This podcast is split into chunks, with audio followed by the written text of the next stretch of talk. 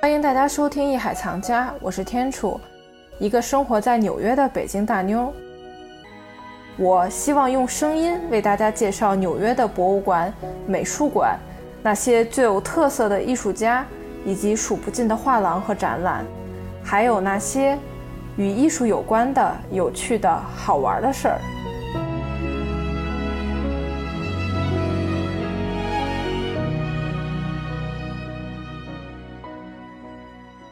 其实 MoMA 呢，它除了是这个对艺术品展示之外，它作为美国的美术馆，它还有一个特别特别重要的职责，那就是教育 （education） 这一块儿。它是美国美术馆和博物馆所肩负的一个特别特别重要的一个机制。然后呢，维基百科它给出的定义是这样的：博物馆教育是一个专门的领域，它致力于发展和加强博物馆、美术馆等非正规教育空间和机构的教育作用。它的主要目的呢，是使访问者参与学习体验，以激发他们对藏品的好奇心和兴趣。美国的美术馆和博物馆教育呢，可以追溯到一百多年前，一九零六年的时候呢。呃，波士顿美术馆的馆长在在他们的美术馆空间中呢，尝试引用了一种引导系统，以帮助参观者在整个展览过程中呢，确定一个参观的方向吧。其实呢，这个呢，就是我们现在在美术馆中很常见的这种讲解的导览活动。博物馆和美术馆教育呢，它不仅仅是办讲座和这种讲解的导览。那除了这些之外呢，我不知道还有什么。因为 Nick 之前上过一门专门有关这个美术馆教育的这么样的一个课程，在学校的时候，可以让 Nick 为我们来分享一下美术馆和博物馆它的教育还能做些什么。其实教育职能它是博物馆的首要职能之一。像那个在国际博物馆协会，它给博物馆当时的下的定义是什么呢？是不追求盈利、为社会发展、为社会服务的一个永久公开的机构。然后它是要为公众提供学习、教育跟欣赏的机会，所以博物馆从诞生的那一刻起，它就不只是一个，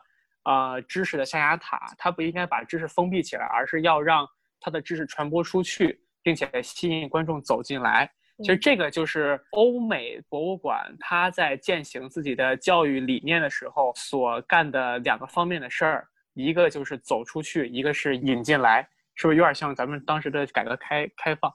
一个走出去，一个引进来。所谓的走出去呢，它其实是在美国这边很多博物馆都在干的事情，就是他们会有一个特定的部门，这个部门呢是跟各个社区是有联系的。在美国，每一个社区基本上都有自己的一套文化系统，可能是社区活动中心，也有可能是那个社区的学校、那个社区的养老院呀什么的。博物馆呢会跟这一些居民的社区组织合作，派专业的博物馆人员去给他们开设艺术课程，或者是去为他们提供一些跟艺术相关的服务。我们前前面提到过，MoMA 呢，它作为一个现当代艺术机构，从它诞生的时候，它的艺术品在当时的时代背景下是极具特殊性的。一九三零年的观众审美还是比较的传统。他们可能比较难去接受像现代艺术这样一种对于视觉有极大的冲击力、对于艺术观念有极大挑战性的艺术品摆放在博物馆的展展厅里。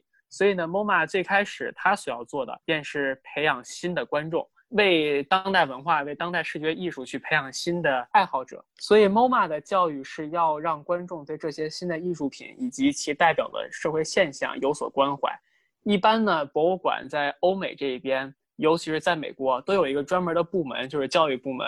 像 MoMA 的教育部门呢，是一九三二年，也就是它的建馆的第三年就已经开放了。我们平常可能把这些艺术教育就理解为刚才所说的 tour，就是导览。但是其实，如果你去逛欧美的博物馆，会发现这个 tour 的职能基本上被这种自动导览机就取代了，已经没有说一个讲解员带着你去讲 tour 的这么一个观念。我大概在欧美的博物馆逛下来的话，MoMA 的确它没有一个就是人工的讲解员带着你去看其中的艺术品，但是其他的纽约的博物馆，像什么 Met，还或者是像 Rubin，就是它都会在每天有不同的时时间段有人工的讲解员，可能一般都是退休的老爷爷老奶奶，他们会带着你去里边参观艺术品，就给你去讲。所以我来美国之前，或者是说。来学习这个博物馆教育之前，我一直以为博物馆的教育可能就是 tour，就是这种讲解，或者是带着一大堆小孩儿，然后坐在地下给他们讲话儿。然后带着不同年龄段的人给他们来讲艺术品是什么样子，背后的故事是什么样子。它其实是一套很完整的教育体系。它的最核心目标是把自己博物馆所践行的理念，以及艺术品的价值，以及这种美的感官传递给观众。这个其实是博物馆它最核心的职能。它所表现在它要干的事情上，就是把更多的观众引到博物馆来。这样的话，它自己的这个对于传播文化的职能才能实现嘛？就以 MoMA 举例吧，MoMA 的教育应该是在其他博物馆里边做的比较好的。它会按照不同的人群、不同的年龄段，分很多个艺术项目，有儿童的，有成年人的、学生的，还有老年人的。每一个项目呢，它会有很多针对这个群体他们的这种心理特性、他们的生理特性。以及针对他们特殊需求的艺术教育的服务，就比如说小孩儿吧，可能咱们从小的话接受艺术教育一般都是在学校嘛，上画画课，很少说家长带着我们去到博物馆里边学习跟艺术相关的知识。但是 MOMA 呢，它就有一套儿童的教育理念，它把儿童呢分成很多个年龄等级，有一个等级就是主要是学龄前这一个阶段，其实是小孩对于艺术感知力最敏感。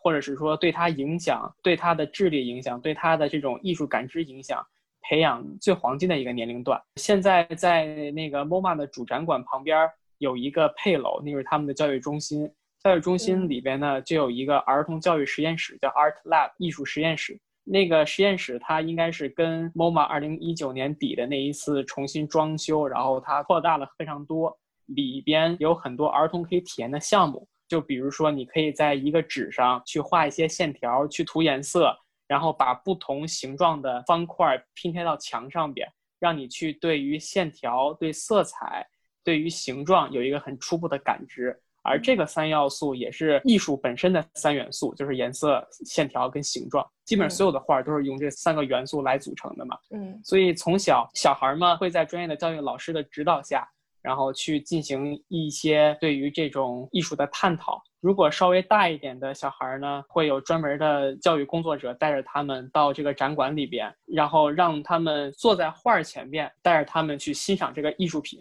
然后欣赏艺术品，其实这也是在欧美很多博物馆里边很注重的一个方面，就是怎么去讲解这个艺术品。在我们平常可能会听到很多讲解，就是导游式的讲解，跟你说啊，现在我们看的这个画呢。是波洛克绘制于一九五二年的画，然后这个画它最开始那个想传达的理理念呢，就是行动主义，他用自己的身体，然后什么挥洒颜料，然后在纸上把自己运动轨迹全画出来。这个画呢，也开创了抽象表现主义。其实你讲这个观众是没有人爱听的，说实话，因为观众不知道什么抽象表现主义，不知道谁是波洛克，对吧？所以呢，那怎么办呢？不管是老人、成年人还是小孩儿。都要默认一个点，就是观众并不是专家，就是他也并不是说跟我们这些可能学艺术的人一样对这画儿很了解，所以讲解一定要做到启发式跟对话式，它没有一个正确的结果是什么样子，或者说这个画儿它应该被理解为什么样，一千个人看这个画儿，可能有一千个不一样的理解。